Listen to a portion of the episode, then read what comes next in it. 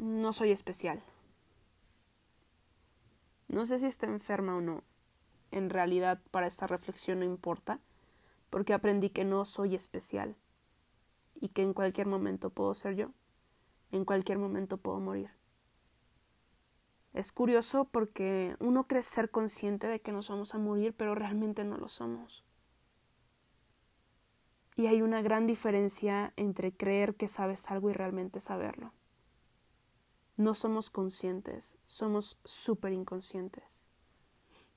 Yo era, soy de las personas que al ver una estadística, inconscientemente o consciente, creía que a mí no me iba a pasar, pero ahora sé que sí. No soy especial. No le voy a ganar a las estadísticas. Puede parecer un punto de vista muy negativo, en realidad es realista y nunca una situación tan real me había hecho sentir tan motivada. Sí, algo que parece negativo en realidad es positivo. Ahora sé que tengo que ser responsable de mi salud y de mi vida, que tengo que vivirla, que tengo que compartirla.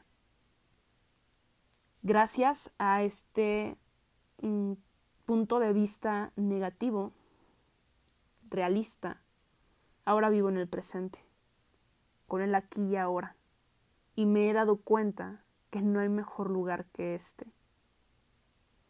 No hay mejor futuro que el presente que he construido y conseguido. ¿Qué de tu vida niegas?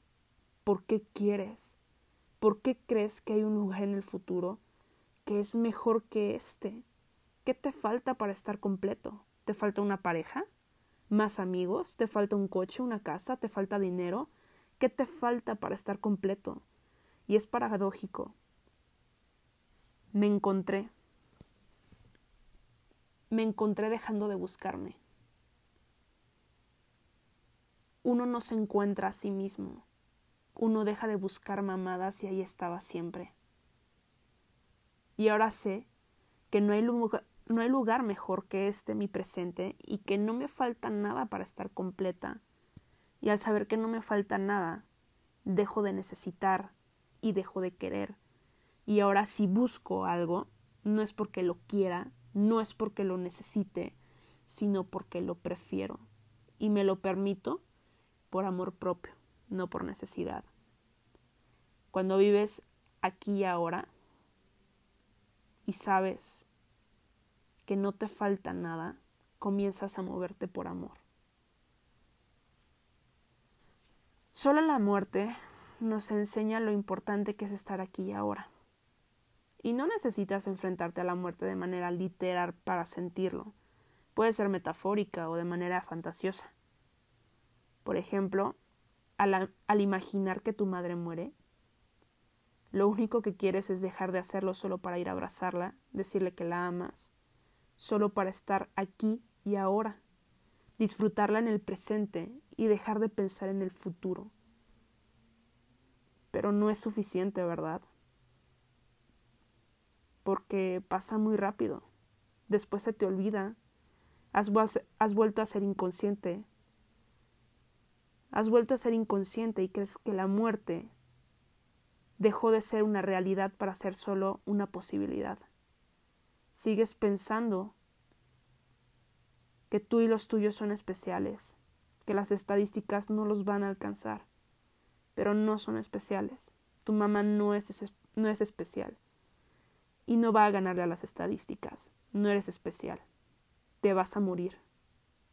Y sigues viendo hacia otro lado porque todavía crees que hay un lugar mejor en el futuro que este. Y no es cierto. Sé honesto contigo.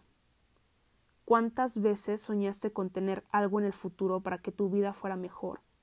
y hoy que lo tienes, sigues pensando que, que a tu vida le falta algo. Deja de buscarte, aquí estás, abre los ojos y mírate. Cuando vivas en el aquí y ahora, dejarás de querer y necesitar para empezar a preferir. Tiene mucho que ver con lo que mencionaba en el podcast pasado. Hay palabras que influyen en nuestra psicología. Hay demasiadas, sino es que todas las palabras influyen en nuestra psicología. Cuando cambias el querer y el necesitar por el preferir, porque vives aquí ahora, tienes mayor tolerancia a la frustración porque solo prefieres que las cosas se den de una cierta manera. Pero no pasa nada si se dan de otra totalmente diferente, o si incluso no se dan. Vive aquí y ahora.